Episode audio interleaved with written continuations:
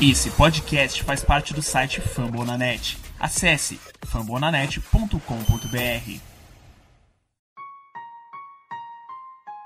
Recently inspired by the city I'm from and all that we've been through just makes me realize that there's nothing that can stop us from being champions. I dedicate this song to Ray Lewis. Baltimore Ravens and my whole city. Came from the bottom, great to be a champ. Did it on our own, nobody gave us a chance. No matter the odds, keep God in the circle. Now every time it rain, we turn the whole world purple, baby. Purple. Estamos começando mais um episódio da Casa do Corvo, minha gente. Ganhamos, mas ainda não levamos a esse North como gostaríamos. Muito obrigado, Giselos, vocês são maravilhosos. É. Eu sou Cleverton Liares e estou aqui com o Giba Pérez. Bom dia, Giba. Bom dia, boa tarde, boa noite para quem tá ouvindo. É, é aquela vitória que não empolga a gente, né? Uma vitória que era obrigação da gente ganhar. A gente fez a nossa parte, mas ah, o cenário daqui para frente é complicado ainda. Eu diria triste. E João Gabriel Gelli, muito bom dia para você também, João. Bom dia pra vocês, bom dia, boa tarde, boa noite pra todo mundo que tá ouvindo a gente. É, cara, assim, foi uma vitória que, no fim das contas, não trouxe a gente pra mais perto dos playoffs, né? Isso é um pouco triste, mas vamos em frente. Ainda temos duas semanas. E ainda dependemos só de nós. Vamos ver no que vai dar. Eu não sei se essa parte triste ou se essa parte boa, que os Ravens dependem só de si mesmo para poder classificar para os playoffs. Mas é isso. 20 a 12 contra o Tampa Bay Buccaneers, uma vitória que deixa a gente um pouco mais perto dos playoffs. Ainda somos a sexta seed do Wild Card. Estamos aí com, com Chiefs e, e Chiefs, ó, Colts e, e Titans na, na cola. E vamos ver o que, que essas duas semanas nos esperam, mas enquanto isso vamos falar desse jogo maravilhoso, ou não tão maravilhoso assim, depois dos recados.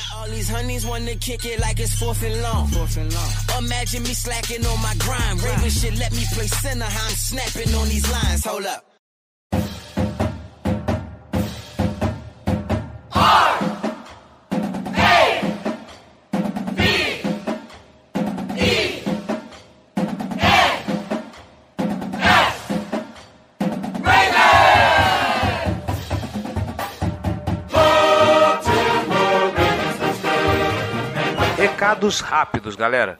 Você que está escutando a Casa do Corvo, tá gostando, quer ajudar esse projeto a crescer? Então você pode. apoia.se barra Casa do Corvo, seja nosso apoiador, seja torcedor de elite. Com um real você já pode fazer uma grande diferença para esse projeto. Acha o Apoia-se complicado? Então você pode colaborar conosco através do PicPay, o aplicativo para pagamentos e transferências. picpay.me barra Casa do Corvo.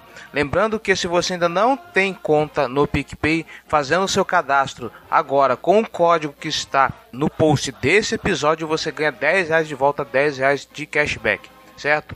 Para apoios de 10 reais para cima, você tem direito a ingressar no Boteco do Corvo, que é o nosso grupo fechado no Facebook, onde a gente alimenta várias discussões, traz notícias, antecipa coisas do podcast, um espaço bem legal, um espaço muito bacana. Não deixe de apoiar e você pode concorrer também a brindes de sorteios, participações exclusivas no nosso podcast, como já aconteceu aqui. Então, ser apoiador, ser torcedor de elite está valendo muito a pena. Você pode nos ajudar também indo lá na iTunes Store e deixando a sua avaliação e deixando suas 5 estrelas e o seu comentário. Assim a gente ganha relevância como podcast esportivo na loja da iTunes Store. Nossas redes sociais, facebook.com.br Casa do Corvo, nossos twitters, arroba Casa do Corvo, arroba arroba JGGL, arroba Ravens Brasil, perfil oficial da Ravens Flock, o fã-clube oficial do Baltimore Ravens no Brasil. Nosso Instagram, arroba Casa do Corvo, a gente está tentando aí manter uma sequência de vídeos no IGTV, tá um pouquinho complicadinho, mas promessa, vamos tentar colocar mais vídeos no ar, certo? Sugestões, elogios, dúvidas ou críticas, casa do corvo br@gmail.com. Deixe lá o seu o seu feedback, nós queremos ouvir a voz de você, torcedor. Você pode também deixar o seu comentário no post desse episódio, também para ser lido aqui. Então vá lá em fambonanet.com.br, procure esse podcast e deixe o seu comentário. Lembrando, nós somos membros da família Fambonanet, além da Casa do Corvo. Você tem também o Famblinho toda quinta-feira e mais de 20 podcasts sobre os times da NFL. Você que está aqui não é torcedor do Baltimore Ravens, primeiramente, muito obrigado pela visita. Espero que você continue aqui. Continue consumindo o nosso conteúdo, porque esse negócio aqui é muito bom. E vá lá em Famoronet, porque é quase certeza de ter um podcast para sua torcida, um podcast para o seu time, tá bom? E já que você está aqui, não deixe de comentar nesse episódio lá no Fumble na Net, certo? Falando em comentários, no Fumble na Net temos dois comentários, olha aí, o pessoal está vivo. Luiz Renato, fala que não tem comentários depois dos jogos, mas vamos ver se tu lê comentários do preview e não só de pós-jogo. Não, eu não leio comentário de preview. Perdeu.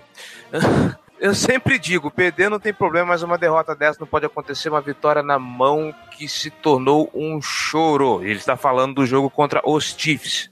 O time jogou muito bem, mas como colocado, que o que falta engrenar no time é o jogo aéreo. Engrenando isso, o time tem tudo para voar nos playoffs. Sim, eu já acredito fielmente que vamos para os playoffs e líder de divisão.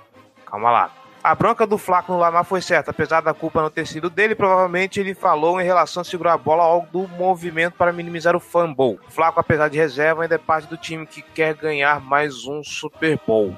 Anota aí, Steelers perde as três próximas partidas e nós ganhamos a próxima e a última partida. Pronto, o Steelers não perde as três partidas, né? Porque infelizmente, né? Como já falei, obrigado Giselos. Errou! Errou rude. E o Daniel Gomes, vitória na mão e Porém, Mahomes é muito sinistro. Confio na classificação ainda, ganhando a AFC Norte. Steelers tem Saints e Bengals na frente ainda, né? Exatamente. Isso. Eu não acredito em derrota dos Bengals. Talvez eles percam para os Saints, é uma, uma derrota provável. Agora, Bengals, desculpa, sem, sem Andy Green, sem Andy Dalton. Se, se os Bengals é. conseguirem esse milagre. Ah, se o Bengals ganhar dos Steelers no Heinz Field, sem, sem Andy Dalton, sem AJ Green, é assim, é alinhamento dos astros, é uma coisa assim realmente. Porque com os dois eles já perderiam. Sem os dois, então, menor possibilidade. É, se perder, manda fechar o. Manda fechar os Steelers, rebuta, começa de novo, porque tá complicado. Mas é isso. Se a gente ganhar do, dos Chargers e dos. E dos Browns e os Steelers perderem pro Saints, a gente leva a divisão. Agora, acreditar que eles vão perder pros Bengals. Já fizemos devaneios demais, vamos falar desse jogo. Tampa Bay Buccaneers e Baltimore Ravens.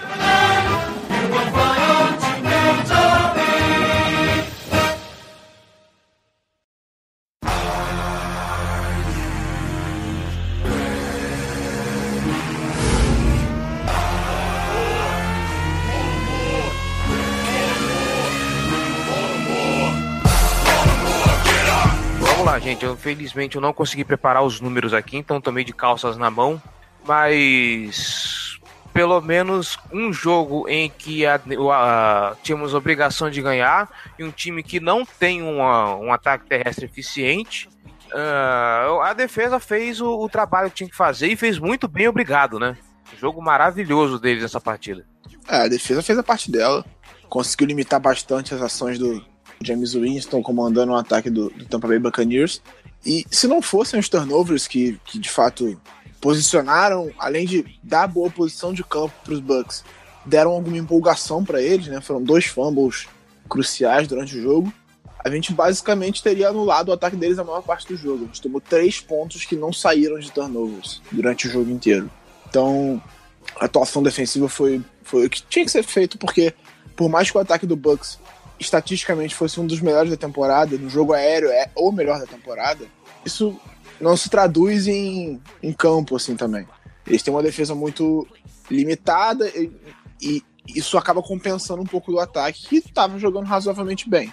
Só que eles também não tinham o Deshaun Jackson, que se machucou e não jogou essa semana. O Jay Howard está fora da temporada. Então você vai perdendo peças e você tem uma defesa fraca isso, isso acaba custando caro. Então a gente fez a nossa parte, a gente jogando em casa, conseguiu limitar. Um problema que eu acho que me preocupou em relação a esse jogo, mas talvez fosse um fator de por conta da distração, foi que o Peyton Barber conseguiu correr muito bem durante a partida. É, ele conseguia explorar bem nossa defesa, talvez muito por conta da, de uma preocupação excessiva com os passes, com o jogo aéreo do James Winston. Isso, é, tá certo. Foi a estratégia da, do, do plano de jogo defensivo. Eu acredito que foi uma estratégia acertada né, no, no fim das contas. No, ele, ele correu bem, mas também não foi, não foi nenhum absurdo, tanto que o, o, o Bucks né? Se não fosse pelo turnover do Cyrus Jones, eles teriam pontuado, feito que, três pontos no jogo. Então, foi um desempenho, mais um desempenho bem dominante da nossa defesa. É, por mais que de vez em quando o, o Bucks conseguisse caminhar um pouco, a, defesa estava conseguindo travar o ataque deles mais, mais, ali pelo meio do campo evitar é, campanhas de pontuação. E eu vou ser sincero, é isso que o Cyrus Jones fez me deixou assustado. Eu acho que entendi a intenção dele de segurar a bola naquela posição de campo, mas, amiguinhos, é, tá chovendo, sabe? A bola já tava praticamente morta. Deixasse a bola lá, cara. Entregou, assim, uma posição de campo pros Bucks de, totalmente desnecessária naquele momento. Não tem intenção ali, cara. Ele foi burrice, único, exclusivamente burrice. Eu não sei o que, que ele tava pensando, não tenho a menor ideia. Não, não, não. O que, que, ele teve na cabeça naquele momento. Assim, é, eu entendi que ele queria parar o jogo ali, só que o fato de ser intenção não quer dizer que não tenha sido uma intenção burra, sabe? Ali não, era pra deixar a bola e pronto. É, foi, foi uma imbecilidade sem tamanho, assim. Uma das jogadas mais burras que eu já vi na vida, porque assim, a bola já tava terminando, pa parando, a bola tava parando já. E aí ele tava cercado por jogadores do Bucks, não tinha mais ninguém do time perto dele. E a bola de futebol americano a gente sabe, quando ela quica, amigo, ela quica de um jeito assim que você. Então, o que, que você faz nesse tipo de jogada? Sai de perto deixa a bola, irmão. Ah, vai quicar até de um. Pô, seria muito, seria muito ousar. Faz, faz parte, né? Fazer o quê? Mas sai de perto. É melhor você começar o ataque na linha de 1 do que você correr o risco de dar a bola pro adversário, como aconteceu na linha de 10. Entendeu? Então, foi uma jogada completamente imbecil. Ele sabe disso, óbvio, né? Ele não. Ele pode ser burro, mas não é cego. E. Será? A comissão técnica certamente. Será? É. A comissão técnica certamente deu, um, deu uma, uma, bronca nele depois do jogo. O, o Harbaugh da coletiva até falou que não sabia nem o que dizer sobre a jogada, que foi um erro absurdo e que não ia comentar mais nada e segue o baile. Então, espero que não se repita. Inclusive, até ele sentiu isso na hora que a câmera mostrou ele no, no banco de reservas, lamentando. É, vamos para alguns destaques da defesa aqui. Eu vou chover no molhado. É, apesar de uma ou outra falta boba, né? Que aquele face mask, por exemplo, na sideline eu acho totalmente desnecessário, mas é, a gente tem que reforçar como o Marlon Humphrey, a cada jogo que passa, ele tá se tornando realmente o cornerback 1 dessa franquia, né? Face é, mask? É, homem maravilhoso. Eu não lembro desse face mask. Não foi ele que fez um que, que deu uma puxada na. na, na, na no... Não, foi o Jimmy Smith que puxou ah, a grade do ah, Mike Evans. Não, desculpa, desculpa, erro meu. Confundi o jogador. Ele fez um hold na endzone, que não foi holding. É, foi teve... hold, mas marcaram hold, então foi holding e. Pô. Eu não gosto muito de, de, de, de, criticar a arbitragem. Mentira, eu gosto pra caralho. Mas. Porra, mano. Todo jogo a zebra tem que roubar um pouquinho pro, pro, pro adversário, cara. Eu tô, tô ficando puto com, com essa história já. Não, eu não entro nesse negócio de roubar, assim. Eu acho que eles erram pra todo mundo, mano. Não, eles Esse erram foi to... ridículo. Eles erram pra todo mundo, mas quando vai pro, pro, pro, meu time é roubo. É essa a regra do torcedor, entendeu? mas, é, de é, fato. eu tenho, tenho que dar razão pro Cleverton nessa. É, é claríssima essa regra. É, correta a atitude do, do, do Cleverton nesse caso. O Marlon Humphrey tá jogando um absurdo. Isso é um fato. Acho que todo mundo que acompanha o Baltimore tá vendo isso. E esse jogo especificamente foi acima ainda do que ele vem fazendo, assim. Pra mim, o jogo de. Esse jogo contra o Bucks foi jogo de, de Pro Bowl, jogo de All Pro. Não significa que ele vá na temporada. Não acho que ele mereça All Pro, por exemplo. E talvez nem Pro Bowl. Mas esse jogo foi excepcional. Assim. Quatro passes defendidos, uma interceptação, até a compra perda de jardas. Ele jogou muito, ele fez de tudo no jogo, estava muito atento, muito ligado. E, assim, que aconteceu na semana passada, que a gente via ele um pouco limitado, sofrendo por causa da lesão que ele tem. Ele tá com uma lesão na virilha. É, a gente não viu essa semana. Tava inteiro, tava completo, jogando tudo que ele, que ele pode e até um pouquinho mais. Então, acho que o Humphrey merece todo o mérito pelo que ele vem fazendo. Tá no segundo ano de, de, de tá no segundo ano de contrato dele, então a evolução que a gente esperava que ele tivesse e que se espera de um calor de primeira rodada do segundo ano, a gente tá vendo dele. Então, assim, eu acho que o futuro para ele é muito, muito brilhante. Sim, de fato, o, o Humphrey é, é um jogador assim promete demais. A gente já, já consegue ter, já conseguiu ter uma amostra do potencial dele. Então, para ficar bem, é um jogador de futuro extremamente promissor que pode tem potencial para ser um All Pro eventualmente, como como o Giba falou do desempenho dele nesse jogo. Mais alguma coisa que a gente possa acrescentar sobre o jogo da defesa? Acho que vale falar que foi um bom jogo do CJ Mosley também. Verdade. Jogou muito bem. Tava, tava ligado, tava bem na cobertura. Teve um meio sec, né? Que ele pegou o Winston, mas demorou a derrubar e o Onossor chegou para completar. Então foi meio sec para ele, meio sec pro Onossor. Mas fez um. liderou o time em tackles, então acho que foi um bom jogo do CJ Mosley também. Isso vale ser destacado.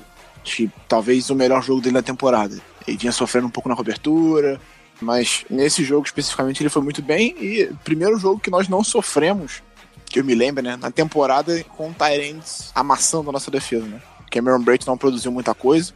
O jogo aéreo do, do Bucks, no geral, não produziu muita coisa. Eu acho que o Mike Evans só que conseguiu ser o principal destaque, como é esperado. É um, é um receiver muito acima da média. Mas eu acho que, no, no, geral, a defesa foi muito bem, bem completa. Brandon Williams também jogando muito bem. Então, acho que a atuação é, é empolgante comentando em cima do que você falou, Mike Evans também. É, ele consegue deixar o James Winston às vezes melhor do que o James Winston é, né? E o grande problema tá, tá aí.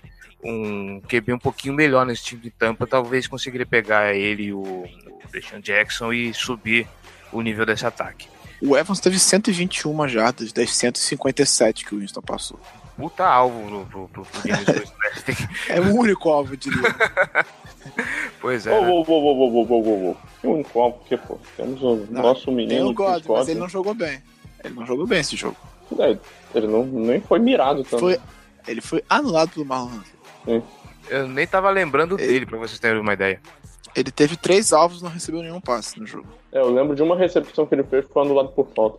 Sim, teve uma, teve uma que na end zone que o Humphrey desviou também, que tava indo pra ele, era um touchdown, o Humphrey desviou, que eu lembro também. Mas... Dizem que esse tal de Marlon Humphrey é bom. Tem talento. Pois é, tem talento, tem potencial. O Braid, por exemplo, teve dois alvos, um passe recebido e nove jardas. Deve ser o Tyrant que jogou pior contra a gente na temporada. É, me ferrou no Fantasy, inclusive. Mas não foi uma semana uma boa, boa para causa, Tyrant. Então. Por, por, uma boa causa, então. Tudo bem. Como é que tá os playoffs do Fantasy, inclusive? Tá, tá, tá bem? Tá legal? Tá, tá saudável, né? da, nossa, da nossa liga, não sei como é que tá. É. Na nossa liga eu perdi pro Júlio nessa semana, não sei como é que foi a outra. É, é. Meu, time, meu time implodiu. Ah, tamo junto. O meu também. Ele tava indo muito bem, quatro vitórias seguidas, terminei com 5-8.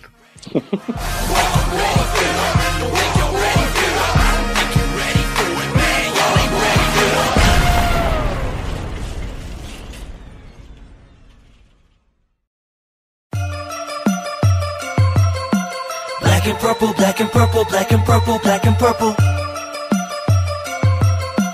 Black and purple, black and purple, black and purple, black and purple.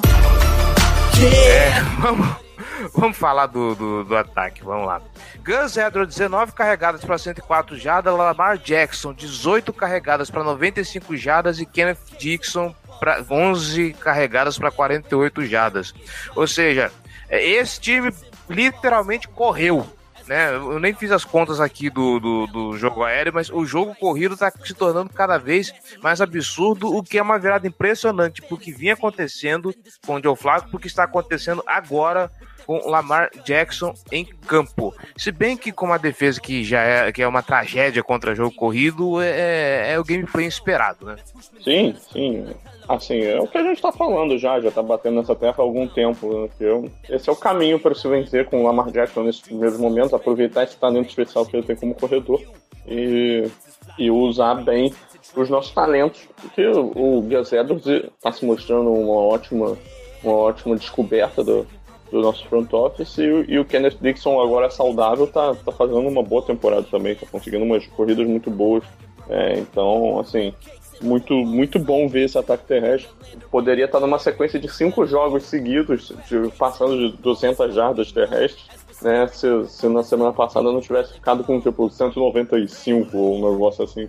É, então por muito pouco. 198. Então, foi por muito pouco que o, que o time não, não, emendou cinco jogos é, com, com, essa marca, que seria um número impressionante demais. Assim, não, não são números de, de pô, tá fazendo uma boa temporada, são números históricos, assim, de, de produção de nível absurdo. Então, a comissão técnica tem que, que ser parabenizando por, pela essa mudança de filosofia do time, saber reconhecer que esse era o, o caminho que estava levando a uma maior possibilidade de vitória. E também a gente, a gente analisando o jogo tem que ter um pouco de consciência também que as defesas que foram enfrentadas ao longo desse caminho não são as melhores, né? Na verdade elas estão entre as piores da NFL. Mas assim, o, o ataque está fazendo o que tem que fazer, então é motivo para a gente estar tá, tá satisfeito. Sim. Só um dado para reafirmar o que já ele estava falando sobre uma, um ataque histórico em relação às jardas corridas. Esse time do Baltimore Ravens é o primeiro desde 1976 a ter cinco jogos consecutivos com pelo menos 190 jardas terrestres. O último time a fazer isso foi o Pittsburgh Steelers em 1976, que tinha o Franco Harris, né? E o Frank Harris e o Rock Blader, os dois correram para mais de mil jardas na temporada, naquela temporada. Então é, é um ataque, é um, um, fator histórico mesmo, é um ataque terrestre histórico na era do, dos passes. A gente está fazendo história pelo chão. Isso é uma coisa significativa. E, e chupa Steelers. É, é, falando sério agora. Ok, com todos esses números apresentados, tudo bonitinho, vamos lá. E uma classificação hipotética para os playoffs, se a gente for como última seed, pegamos o Houston, Texas na, nesse momento, certo? Não, Texas Nesse tá momento o Texas está tá com bye. Ah, tá a, gente pegaria, a gente pegaria o Patriots. A gente pegaria o Patriots. Ah, tá. O que acontece com esse jogo, contra esse jogo corrido, com esse jogo corrido contra New England Patriots nos playoffs? Porque por mais que esses números sejam muito bons, o jogo corrido seja muito bom, nessa NFL ele não se mostra muito sustentável a longo prazo. É, assim, não dá pra gente querer continuar assim por um longo tempo. E um longo tempo eu digo temporadas. Esse ano, enquanto estiver funcionando, a gente vai usar isso. A gente vai correr bem com a bola. E é quando falam, ah, porque o Lamar não passou para mais de 200 jardas em nenhum jogo ainda. Ele não passou porque não tá precisando passar a bola porque o jogo corrido tá funcionando muito bem. Os times não estão conseguindo marcar, não estão conseguindo limitar as corridas dele. Então você não precisa arriscar botar o Lamar para passar o tempo todo, sendo que você está conseguindo correr bem com a bola, ficar com a bola, deixar sua defesa fresca em campo e limitar as ações do adversário. Eu acho que o ponto é esse. O, o Lamar tá, tá, é um QB em desenvolvimento ainda. Ele já mostrou suas qualidades passando a bola algumas vezes. A gente já viu bons passes dele, viu boas leituras dele, viu boa presença de pocket, viu ele saindo do pocket lançando em movimento muito bem. Então ele já mostrou suas qualidades, mas não tem por que você arriscar tanto nesse momento, porque não está precisando que arrisque. Com o jogo terrestre funcionando dessa forma, a gente está conseguindo ganhar os jogos sem correr tantos riscos assim. Então eu acho que esse é o grande fator. Claro que quando você enfrenta, por exemplo, o New England Patriots, que a gente está falando aqui, que seria o adversário nesse momento de playoff, você tem um Bill Belichick do outro lado, uma mente defensiva genial, provavelmente a gente precisaria passar mais a bola. A gente teria que encontrar uma forma, porque ele vai encontrar alguma forma de limitar o nosso ataque terrestre. Então, se a gente quiser ir mais longe na temporada, avançar para os playoffs e chegar longe nos playoffs, a gente vai precisar que o ataque seja mais equilibrado e que ele tenha condições de passar a bola quando for necessário. Eu acho que a gente tem, mas é, ainda é um, um, um, projeto esse ataque. Ele está se desenvolvendo e está funcionando pelas circunstâncias, mas eu não sei se a gente vai conseguir chegar muito longe com ele. É basicamente isso mesmo. Esse ataque ele está sendo suficiente para o que a gente está se propondo a fazer, para essa sequência de adversários, para o estágio de evolução do Lamar Jackson tudo isso faz sentido o que o Ravens está fazendo. Só que um ataque pautado totalmente em corridas na NFL de 2018 ele, ele tem suas, suas limitações, né? Então é aguardar para ver como é que vai ser adaptado para caso precise fazer alterações nessa, nessa abordagem e tal. Então, assim, playoffs é um, é um outro é um outro animal cabe ficar de olho. Já que falamos de, de, passar a bola, vamos ver como que o Lamar Jackson está passando a bola nesse momento. Contra o Tampa Bay foram 14 de 23 passes completados para 131 jardas e um touchdown. Para a quantidade que ele passou, acho que tá até ok. E assim, quem tá adorando isso são os Tyrands e o Willis Need, que tá sendo um dos alvos favoritos dele, né? O Willis Need fez uma baita de uma partida nesse domingo. E junto disso, eu queria trazer uma informação que o Gélio comentou, eu não, não vi o jogo na hora, eu fui ver depois, e aí eu preciso trazer o que o Gélio me falou naquele momento, que o segundo tempo do Lamar passando a bola foi excelente, né? espetacular, assim, cara. O termo de, em termos de desenvolvimento dele, o que, que, o que, que ele já tinha mostrado, é, ele foi muito acima do, da média dele, muito acima do que a gente estava esperando. Então, assim, é, de tirar o chapéu para a atuação do Lamar Jackson no segundo tempo. Né? Ele teve, teve um, um primeiro quarto muito ruim, teve teve uma quase interceptação num passe inexplicável que ele tentou fazer no meio do campo, que a bola bateu na mão do, do dos defensores e que não interceptaram. É, teve o, um, um outro passe que era na direção, no, isso já no segundo quarto, que era uma rota profunda que ele não, não firmou direito os pés, então ele, o passe acabou ficando curto, né? faltou força e que era um passe longo que, que ele tinha condição de acertar, mas depois ele começou a acertar. O, o a campanha de dois minutos dele para terminar o primeiro tempo foi muito boa, acertou bons passos ali pelo meio do campo. É, foi bom ver ele, ele se testando mais em, em passes um pouco mais intermediários, longa distância. Ele achou, teve um drop que ele fez um passe lindo pro, pro John Brown, que o John Brown dropou, mas bateu no peito dele. E tem um, um, dos melhores passos dele até agora como profissional, que foi um que é, a pressão estava chegando em cima dele, ele conseguiu se reajustar no pocket e botar a bola por cima do defensor para cair na, onde só o, o, o Mark Andrews conseguiria buscar a bola ali no meio do campo.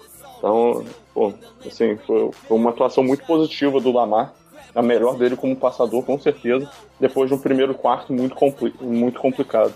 É, uma coisa do Lamar que, que, eu bato bastante, que eu falei algumas vezes aqui já, e até no, no Twitter algumas vezes também, é que ele não se abala. Isso é, para mim, é notável. Ele não se abala com os erros dele. Ele erra, o que é normal para um, um calor, até para um jogador experiente, mas ele não sente o erro, ele volta com a mentalidade correta, ele tem memória curta, ele esquece o que aconteceu, vai lá e faz em campo e resolve. Ele bota o time em posição de vencer. Então eu acho que isso é, é importantíssimo para um cara que está em desenvolvimento, que vai errar, ele sabe que, vai, que, que, que ele precisa melhorar, mas ele não sente esses erros dele. Ele falou que ele ficou frustrado, especialmente com o passe que ele errou, que era na direção do Mark Andrews no começo do jogo, que ficou curto, o Jerry até citou agora há pouco, que ele, ele se irritou com aquele passe e que ele sabia que ele precisava melhorar. E eu acho que dois passes dele me chamaram bastante atenção nesse jogo. Um que ele escapa do pocket na, pela esquerda e ele posiciona, ele, ele ajeita o corpo em movimento e faz um passe lindo pro Hayden Hurst, que, que garantiu uma primeira descida, um passe pelo alto que o Hayden Hurst dominou a bola e conseguiu cair dentro de campo. Uma, uma coisa que, que, que, chama atenção nele nesse, nesse movimento, de sair do pocket e passar em movimento, é que ele consegue alinhar os ombros muito bem, mesmo andando para fazer o passe. Isso é muito bom. E teve o outro, o, o outro passe também na, na campanha de dois minutos pro Will Snead, que ele colocou entre dois defensores, mesmo com a pressão chegando, ele botou a bola perfeita no peito do Will Snead, ele conseguiu, o Will Snead teve conseguiu segurar a bola apesar das pancadas que ele levou. Aquela jogada foi muito bonita, o passe foi muito bem feito, bem executado, caiu certinho no, nos braços do Snead. Então, assim, depois de um começo bem ruim, com aquele fumble que obviamente foi um erro claro do Lamar, ele não conseguiu segurar o snap, então culpa total dele naquele momento. Ele não se abalou com, com os problemas, ele não sentiu os erros, foi lá, melhorou muito no jogo, passou bem a bola, correu muito bem com a bola e resolveu a partida. Assim, é, para mim, ele foi o melhor em campo. Um negócio bacana de você ver o Lamar Jackson jogando é a expectativa de futuro para esse time. Se ele conseguir dar esse salto de qualidade a mais para o segundo ano, a gente tem uma expectativa muito boa de, de, de um ataque muito muito forte, enfim, do, do, do Baltimore Ravens para a temporada 2019. E o negócio também que com ele em campo a gente está vendo uma mudança. Eu não sei se vocês percebem isso também. São os three and outs. Pelo menos desde que, que o Lamar Jackson entrou para jogar, eu não vejo eles acontecerem com tanta frequência. E é muito disso que a gente está falando, que com o Lamar Jackson o time tem mais controle de bola, o, o time consegue ficar em melhor posição de campo. Então, a evolução com esse ataque, principalmente nesse quesito, tá muito claro. O controle, o, a posse e o controle de bola que a gente tem com, o Lamar Jackson, além da, da, da, do talento que ele tem com o jogo corrido, é muito bom. E o, a questão do passe, a gente está vendo jogo a jogo uma evolução muito bacana. Se a gente conseguir melhorar isso, dar esse salto para o segundo ano, as, as expectativas para esse ataque do Baltimore Ravens, na minha percepção, são muito boas. É, essa questão do tempo de posse, nesse jogo especificamente, no segundo tempo foi uma coisa absurda. A gente teve 21 minutos de posse depois do intervalo. O 21 e, pouquinho, eu botei lá no, no, grupo exatamente o número, não vou. Vai ser complicado achar agora, mas foram mais de 21 minutos com a bola depois do intervalo e o Bucks teve menos de 9, né? Então, assim. O que potencialmente é... seria ainda maior, um número ainda maior se o Cyrus Jones não cometesse aquele turnover. Porque Sim, que... torna tudo ainda mais absurdo. Exatamente. E, especialmente muito mérito pro Gus Edwards na campanha final. A gente recebeu a bola com um pouco menos de, de 7 minutos, se eu não me engano, ou por, por ali nessa casa de 7, 7 minutos, 6 e, e blau. E ele destruiu o relógio na campanha final. Assim, ele passou. É, é muito legal você ver um ataque que, no caso, a defesa do Bucks sabia o que a gente ia fazer. Eles sabiam que a gente ia correr com a bola e eles não conseguiam parar. A gente correu por cima deles e empurrou eles para trás e entrou no campo deles e eles sabendo que a gente ia correr, eles sabiam o tempo todo que a gente correria com a bola para gastar o relógio. E a gente gastou o relógio inteiro sem eles conseguirem limitar o nosso ataque. Eles não conseguiram em nenhum momento parar nosso jogo corrido, mesmo sabendo que a gente ia correr. Isso é muito, muito divertido. E, e assim, para mim, o, o, ataque do Baltimore hoje é muito mais divertido de assistir do que era. Eu, assisto com mais, eu tenho mais ansiedade para assistir os jogos agora, porque é um ataque divertido, mesmo que, que a explosão aérea ainda, ainda, não tenha acontecido. Eu acho que vai acontecer porque o Lamar vai evoluir. É, é um ataque divertido de assistir. E é isso, mais considerações sobre esse ataque que a gente pode salientar? É, né, o, o, Giba, o Giba deu os metros que o Gus Edwards merece pelo trabalho incrível nessa, nessa campanha final. E também deixar o mérito para o trabalho da linha ofensiva também. Né, que conseguiu abrir uns buracos bons para o Edwards, que soube escolher quais, é, quais que ele tinha que correr, quebrar tackle quando era necessário e matar o jogo, né? É, assim, foi um último drive muito impressionante que, que o nosso time teve. Um dado a mais que tem é que o, o Lamar Jackson se tornou o jogador que mais teve o quarterback com maior quantidade de, de tentativas de corrida contra o Buccaneers na história. É só uma pequena informação. Aqui tem informação. É isso. Aqui tem é, informação. Sobre a questão do, da linha ofensiva também, acho que o, o, uma coisa surpreendente, eu não esperava, eu achei curioso, né? É que a, a comissão técnica optou por dividir os snaps, mas relativamente, né? Entre o James Hurst e o Bradley Bozeman como left guard, assim. Eu achei engraçado que em certo momento eh, o, o Hurst foi pro banco e o Bozeman entrou em campo e jogou boa parte da partida também. E que foi muito bem, diga-se de passagem. O, o Bozeman não cedeu nada, nenhuma pressão no jogo aéreo e conseguiu fazer bons bloqueios também no jogo, de, no jogo terrestre. Parece que o Calor tá ganhando espaço, né? Uma escolha de sexta rodada, o, o Bozeman e que eu achei que fosse disputar a vaga de center com o Escuro, acabou não tendo de fato uma chance real de ganhar essa vaga. Em nenhum momento ele teve é, snaps como titular, nem na pré-temporada, para ver como seria a conexão, mas ele tá ganhando o seu espaço. É um center que fez boas temporadas com o Alabama e pode ser o futuro da posição, talvez.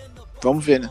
Bom, a gente conseguindo peças boas para essa OL que sempre reclamamos de como está capenga é sempre uma opção. Mas a posição de center, então, pelo jeito, até o final da temporada, é do escuro e ninguém tasca, né? Sim. É, aparentemente sim.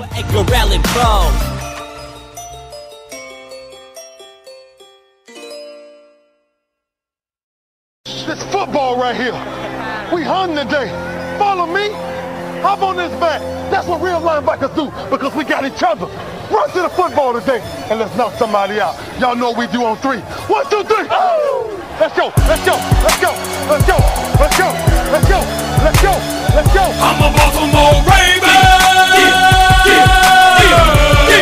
É, bora para as perguntas. Antes da gente começar, é, semana passada o Arthur Soares mandou um salve para Bom Conselho no interior do Pernambuco. Olha que beleza.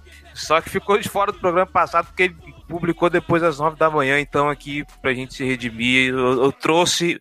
Eu abri essa exceção e trouxe aqui pro programa de hoje. Então, um salve para Bom Conselho no Pernambuco.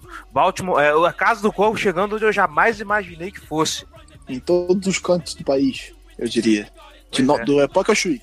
Daqui a pouco eu fui. Criei É. agora. É a torcida que mais cresce no país. Ô, se vier com, com o Super Bowl ainda, aí você vai ver como é que vai crescer pra caralho. Ai, ai. Festival de clichês, hein? Uhum.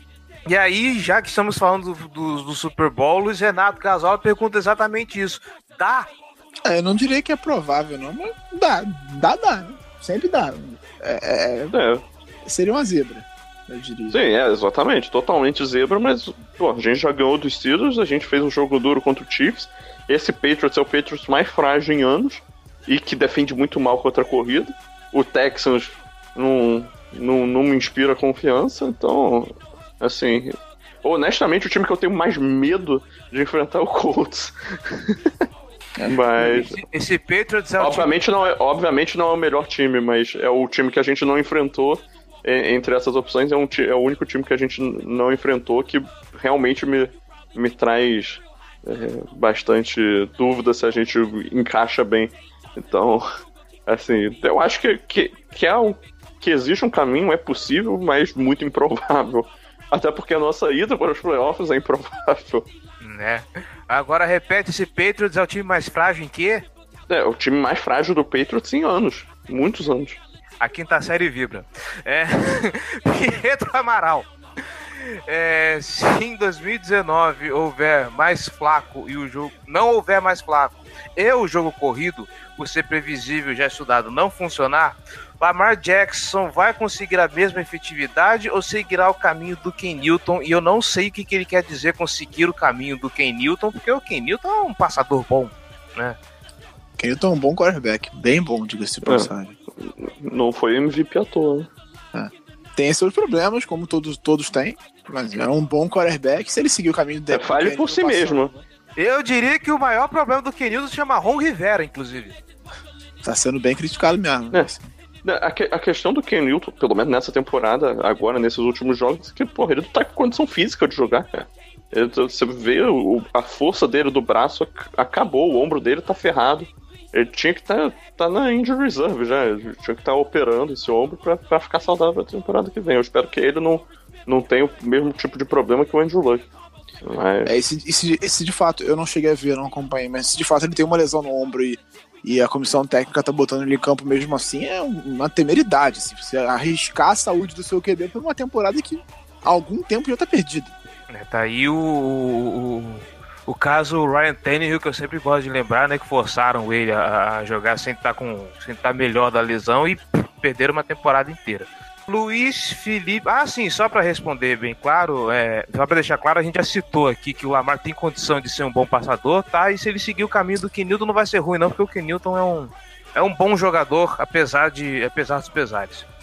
Luiz Felipe Fidelis Lopes, o que é mais provável? Vencer a divisão, o wild card ou ficar fora dos playoffs? Na atual situação, ficar fora dos playoffs. É, assim, o mais provável eu diria que é ficar fora.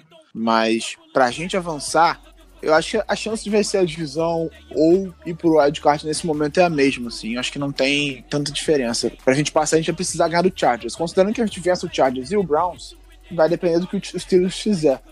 Acho que talvez a- a- exista uma chance maior da gente ir pelo, pela divisão, porque eu, eu acredito que o Steelers vai perder pro, pro Saints. Mas. E mesmo assim, eu- e mesmo esse jogo eu não tenho mais essa, essa confiança toda de que vai acontecer isso. É, também tem isso. Esse é o ponto. Esse é um O, o, o Saints tá jogando mal. cara. É, os últimos jogos do Saints foram bem ruins, especialmente ontem. Ontem o ataque do Saints jogou muito mal. E... É, contra o Buccaneers ele foi mal também, contra o. É, contra o conseguiu se recuperar Cowboy. depois. Né? Contra o Cowboys foi mal. O Drew Brees entrou numa série muito ruim dele. Ele teve. Porra, o Saints teve uma sequência espetacular que eles meteram 40 pontos e um monte de time é, razoável, né? Time que tá- tava na briga. E aí, do meio do nada, agora, porra, tá sofrendo pra fazer 20 pontos. É um dos piores ataques da NFL nessas, nesse último, nessas últimas 3, 4 semanas, E passar em sufoco. termos de jardas. né? E passar sufoco pra um time que perdeu de zero pro Indianapolis Colts semana passada. Abraço, Bruno Vigílio e pessoal do No Flex. É brincadeira. Passar sufoco nada. Perder mesmo. É, Então, perdeu e. Nossa, cara, coitado do, do, do ataque dos Saints naquele jogo. Robson Ribeiro, como vocês veem a situação do Flaco depois de mais uma vitória? Já era de vez? Claro que com a defesa fazendo um papel fundamental para o bom momento do time, mas é inquestionável que a entrada do Lamar nesse ataque deu um gás a mais para o nosso time, especialmente no jogo corrido. Um salve e o ótimo trabalho com o podcast. Já existem histórias aí de que para 2019 Flaco esteja pendurando chuteiras ou vestindo uma outra, uma outra jersey, né? Não, eu acho que a partir do momento em que a comissão técnica sentou e anunciou que apesar do Flaco estar saudável, o Lamar é o titular, já era. O Lamar é o futuro, ele era o futuro da franquia, a gente já sabia isso desde o draft. O Lamar seria o titular do Baltimore em algum momento, a gente só não sabia qual seria esse momento. Como ele se tornou titular já nessa temporada, acabou. Não tem mais discussão. O Flaco não vai mais, a não ser que aconteça uma lesão nessa temporada, o Flaco não vai mais ser titular do Baltimore Ravens. Acabou a era de o Flaco. Isso é um fato. E para a próxima temporada, as informações são de que o Baltimore vai fazer o desejo do Flaco. Se ele quiser, ele vai, ele vai para a franquia que ele quiser. É meio que uma forma de gratidão da franquia de dar as melhores condições para ele, meio que agradecer tudo que ele fez. Então, é, se ele quiser ir para um rival, ele vai. Ele vai para onde ele quiser jogar. Flaco trocado pelo Baker Mayfield. Aprovamos. Nossa, eu quero, quero, mas eu consigo enxergar mais Flaco no, no- no Cincinnati Bengals. Se for pra ser um Não. rival de divisão. Não, se for pra ser Não um seria um rival de divisão. divisão. Não, eu também não Não. acho que ele vá pra um rival de divisão, mas. Eu acho que o Jaguars é um, é um destino possível pra ele. Talvez Sim. até o Broncos. O Broncos também. é. É, eu consigo ver o John Elway fazendo esse tipo de movimento. Ele é meio doido da cabeça. É... E não, não esperem um retorno grande. Também uma eventual troca. Ah, sim. Ah, não. Vai ser uma troca estilo Browns pelo Brock Osweiler. Talvez um pouco melhor do que aquilo pra gente, mas no, geral vai ser isso. A gente vai estar basicamente se livrando de um contrato que, que compromete nossas finanças. Não, você parece é, que o mas um time ainda jogador, fica... é um jogador decente, né? Sim. pelo menos. O time parece que ainda fica. Não, devendo- ainda fica devendo 16 milhões pro Flaco, não é alguma coisa É, assim? a gente tem 16, É, 16 milhões. milhões. Isso, aí se, se, se ele for cortado antes do dia 1 de junho, esses 16 milhões ficam para a temporada que vem. Agora, se ele for cortado ou trocado com uma designação de depois de 1 de julho, de junho, aí fica. Esse, esse dead money é dividido em 8 milhões por 8 milhões Isso. é, para 2019 e 2020.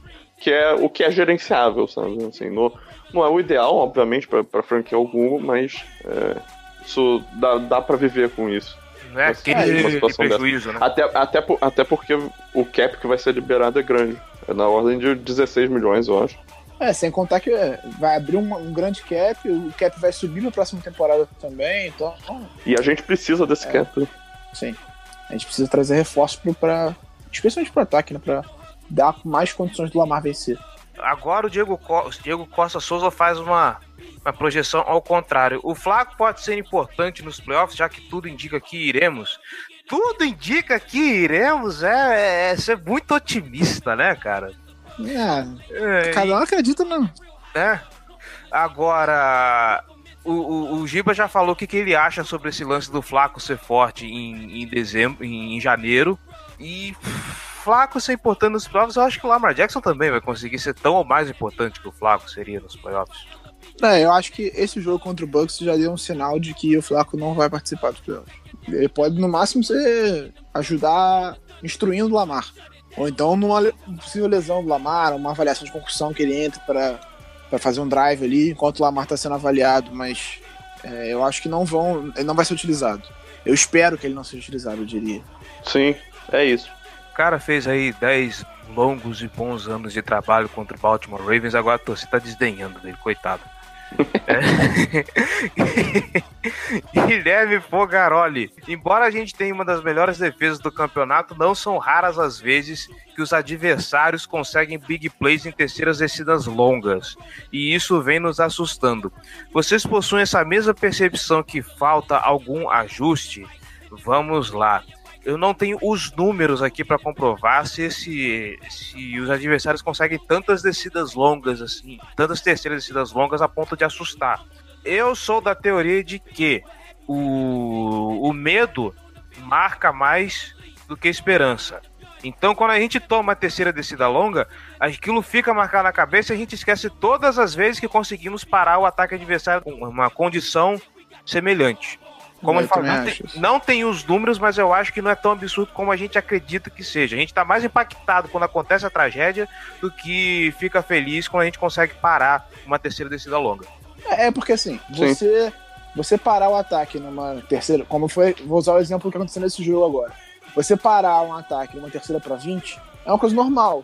Você não vai lembrar quantas vezes você conseguiu forçar um punch numa terceira para 20 mas você certamente vai lembrar da vez que você tomou um passo de 60 jardas numa terceira para 20. É uma coisa incomum, é uma coisa que não pode acontecer.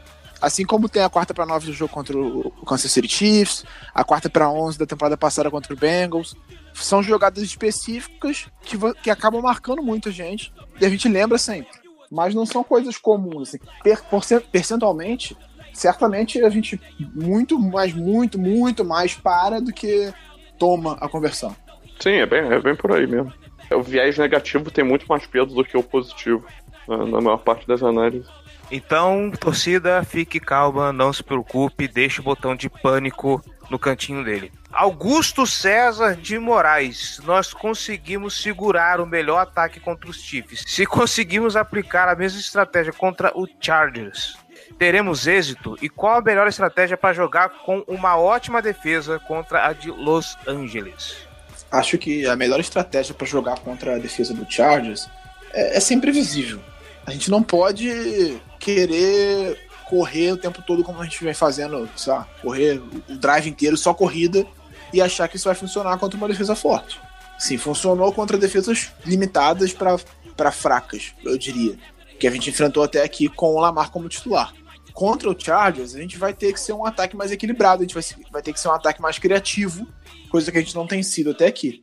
Então eu acho que a minha principal preocupação é essa. A gente precisa ser mais criativo e mais equilibrado. O Lamar vai ter que passar melhor a bola, vai ter que passar mais a bola, eu diria, né? mais vezes e com mais eficiência. A gente vai precisar de um, de um jogo muito bom do nosso ataque para ter uma chance real de vencer. Aí você fala que a gente precisa ter um ataque imprevisível, me vem a cara do Mornweg na cabeça, eu penso, não. Vem, vem a cara do Mornweg chamando aquelas maravilhosas os maravilhosos jet sweeps dele. Ave Maria, para com isso, cara. Eu quero esse velho Aliás, a temporada que vem, tá louco. É, aquela, ele, aquela ele... corrida pelo meio numa terceira pra seis. Vai pra puta que pariu. Nossa, é, essa foi, essa foi desesperadora. Agora, os jet sweeps é uma adição legal, né? Um negócio diferente do que jet sweep, né? Só pra deixar claro, é o, quando o wide receiver vem da ponta, corre através da formação e pega a bola como, como corredor, né? Ele chamou isso algumas vezes nessa partida, coisa que a gente nem tinha visto acontecendo nessa temporada, né? O que, pô, na mente pouco criativa do, do Mornweg, isso só pode ser usado para entregar a bola pro wide receiver que tá passando, né? Não pode ser usado como uma forma de, de uma chamada falsa e tal, para ajudar na leitura pro, pro quarterback ou algo do tipo. Não foi então, uma assim, Por isso que foi ruim. Não foi uma dessas que o Chris Moore perdeu cinco jardas? Sim, sim. O Snitch também né? perdeu muita jarda ah, em outra. Puta que pariu com esse cara, mano. Inclusive, é. quem deveria ser usado nessas jogadas é o John Brown, né? Que é o mais rápido dele. Então, é, a gente não tem um screen pass pro John Brown, a gente não tem um, uma, um jet sweep, um flip pro John Brown, nada. É só passe longo pra ele. Ele só recebe passe longo, ele faz mais nada no jogo. O é... John Brown sumiu, né? Digo-se de passagem, depois que o Lamar entrou. É, ele tem uma jogada ou outra explosiva de um passe longo que ele recebe, mas ele, ele é pouco usado. Ele é pouco Sim, é porque ele é um alvo mais conservador. Você vai ver, ele é mais usado, na verdade, em, em situações que o time precisa abrir um pouco o playbook, normalmente em, em situações de two minutes drill, provavelmente. Por exemplo, nessa, é. nessa semana foi, foi aquele drop horroroso que ele teve. O, o, O Chris Morris, aliás, tem estatísticas notáveis nesse jogo, não sei se vocês repararam. Ele tem um total de zero jardas para um touchdown. Ele tem uma corrida e um passe recebido para zero jardas e um touchdown. Ele correu para cinco jardas e recebeu um passe para menos cinco e anotou um touchdown. Não, o contrário. Ele recebeu um passe de 5 contrário. jardas e correu para menos 5. Correu pra menos 5. Tem zero jardas. Inclusive, no touchdown, parabéns. aquilo você considera um passe pra touchdown é, é triste, né? Foi pra frente, né? Fazer o quê? Sim, sim. Na regra tá certo, é um passe. Mas, porra. Ah, o problema tá no conceito de passe, né? É, nesse caso, sim. No fim das contas, a gente conseguiu responder a pergunta do, do, do Augusto aqui. O ataque tem que ser imprevisível, aí a gente sabe que não vai acontecer porque tem o Bornweg na, na beira do campo. A defesa, se a defesa fiz, se o Dom Martindale fizer o que fez contra os Chiefs, apesar do, do, do Philip Rivers ser um QB muito mais experiente, ele vai ter uma capacidade maior de ler o que, que tá sendo feito do outro lado, é uma chance. É, esse é o ponto. O, o Martindale tem feito pressões, chamado blitz e tal, muito diferentes para ajudar a confundir os QBs adversários. Só que você tá enfrentando um QB do outro lado, que é um QB muito experiente, um QB muito bom, que tá fazendo uma temporada excelente.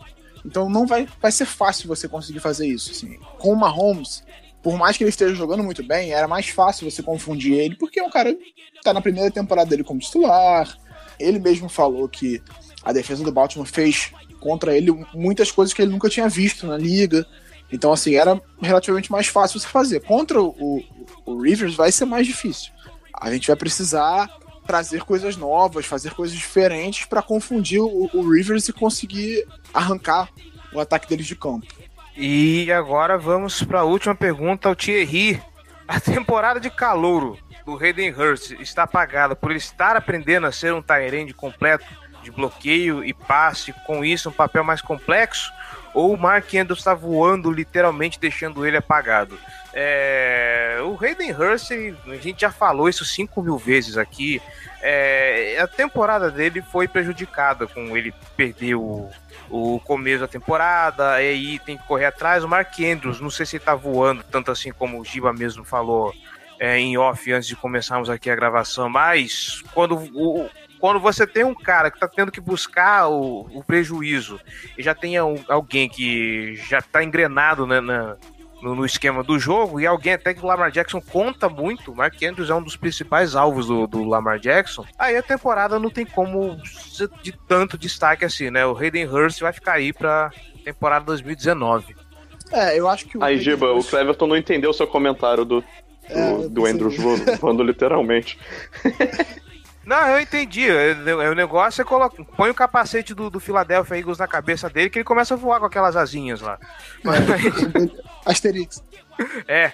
Não, o, o ponto do, do Hurst, eu acho que nessa temporada especificamente, ele é um exemplo de quem é ok em tudo, não faz nada bem, eu diria. Por quê? Ele é o nosso talento mais equilibrado do elenco. Ele é o que tem equilíbrio entre receber e bloquear. Só que ele não é o melhor bloqueando e também não é o melhor recebendo. O Nick Boy bloqueia melhor e o Andrews recebe melhor. Então a gente está usando os dois que fazem melhor a função em vez de usar ele. Então.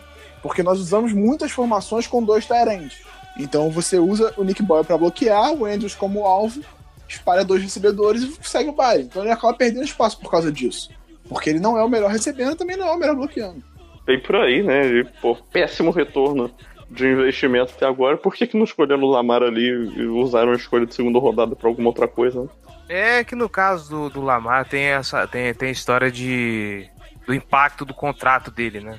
Não, então, podiam ter escolhido o Lamar Jackson no lugar que o Hurst foi escolhido. O impacto do contrato ali, a diferença é mínima e tem o quinto ano, então. Né, então, eu pensei Então, nisso, mas aí toda vez que Não eu.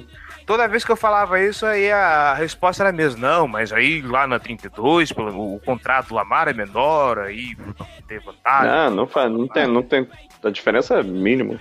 É, a questão é que na 32 o Lamar tem o menor contrato possível para ter cinco anos. Assim, acho que mais não chega a ser uma diferença ah, absurda. Ah, né? ponto é, você Exato. podia ter escolhido o Calvin Ridley ali, onde escolheu o Hayden Hurst, depois escolhido o o Lamar em 32 como fez. É, podia, porra. Podia ter descido. Não, não ter descido escolhido o Dorian James. Sim, Queria. coisas que nós falamos durante o draft, né? Pra não virem Saudade. falar que a gente. Pra não virem falar que a gente é engenheiro de obra pronta, a gente falou durante É, o draft. A gente reclamou A gente o tempo todo-. A gente o tempo todo falou que achava o, o Hurst um Tyrande, o, o Tyrande mais completo, uma escolha boa, mas porra, não tem lógica nenhuma escolher dois Tyrands numa classe ruim de Tyrande, cara. É, não, assim, escolher dois Tyrands, eu nem falo nada, porque eles não tinham como saber se o, o Andrews ia estar disponível lá na frente, né? Mas não tem lógica você escolher na primeira rodada um Tyrande que é só ok, que tá velho, numa classe ruim de Tyrands. Ele era o melhor Tyrande da classe porque a classe era ruim. Simples. Aff. Um AF gigante.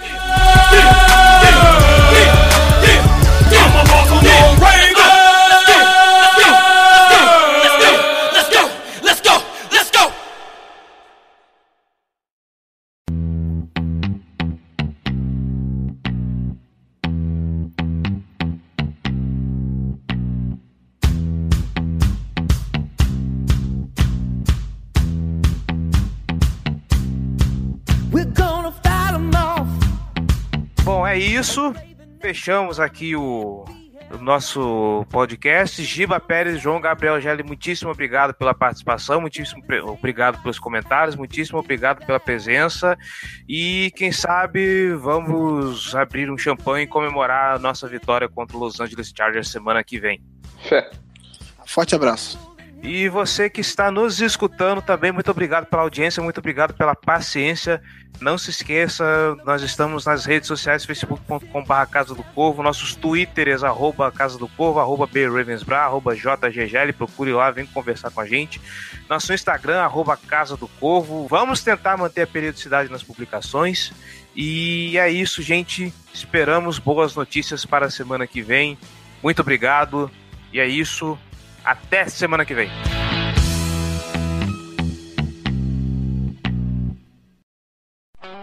Esse podcast foi editado por Megasonic Podcasts.